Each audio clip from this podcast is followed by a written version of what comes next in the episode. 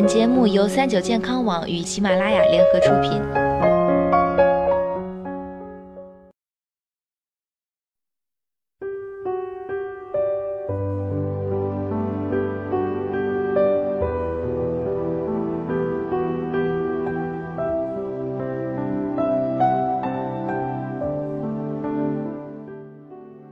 Hello，大家好，欢迎收听今天的健康养生小讲堂，我是主播探探。这些习惯你们有吗？出门后走出一百米会重新回来检查房门是否锁紧，下车后走出五十米会倒回来检查车门车窗，睡觉前反复检查窗帘及一些角落。那么什么是强迫症呢？强迫症啊属于焦虑障碍的一种类型，它的主要特征是对事物的不确定性，会反复或重复出现一些想法或行为。明知不合理却难以控制或摆脱，需要反复确认来摆脱痛苦，造成患者无法正常生活和工作，严重影响他的社会功能。虽然强迫症患者群体逐年壮大，但也不是一点点症状就是强迫症。国外研究表示，强迫症患者终身患病率为百分之二至百分之三，在我国强迫症患病率为百分之一点六三，大概算下来，全国呢就有上千万的强迫症患者。为什么会出现强迫症呢？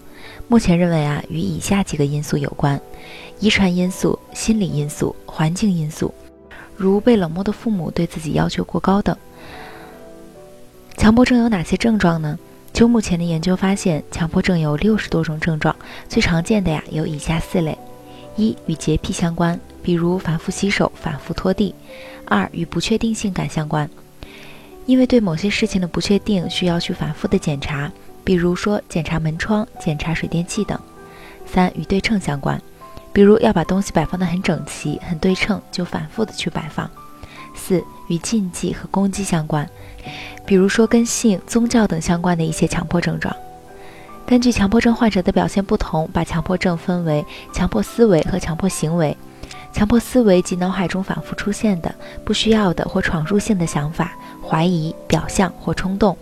常见的形式有强迫联想、强迫回忆、强迫焦虑等，而强迫行为只有重复的行为或者心理活动，一般激发于强迫思维或受其所驱使，一般包括强迫洗涤、强迫检查、强迫计数、强迫仪式动作等。太太身边啊就有朋友每天早早起床刷牙得掐着表刷上半个小时牙才肯罢休。强迫症不仅会影响日常生活、工作、学习，还可能共发焦虑、抑郁。临床发现，很多强迫症患者因为内心极度痛苦，还会共发焦虑甚至抑郁的情况，进而加重强迫症的病情。患者的社会行为能力和生活能力都会急剧下降。那么，强迫症有哪些治疗有效呢？目前对强迫症的治疗为综合治疗，包括药物治疗、心理治疗、物理治疗和手术治疗。其中，药物合并心理治疗为主要治疗方法，在相对规范化的治疗下。基本上有百分之六十以上的强迫症患者是可以得以有效治疗的，而有百分之十至百分之二十的患者属于难治性强迫症。经过足量、足疗程的药物以及心理治疗无效后，可以建议考虑外科手术治疗。最后给大家一个简单版的强迫症自测表，一共六条，答案是或否。一、你是否反复洗手或清洁？二、你是否经常反复检查，例如门窗、水电等？三是否总有些想法困扰着你，你想阻断却做不到？四，你每天的日常准备活动是否需要很长时间，如准备上学或出门？五，摆放物品要按照固定的顺序或位置，对于杂乱是否感到不适？六，以上问题是不是困扰着你？如果上面六个问题都是 yes，而且每天要持续超过一个小时以上，明显的影响到了你的生活，那你可能要被盖章强迫症了。建议及时去专业医院的心理专科进行咨询。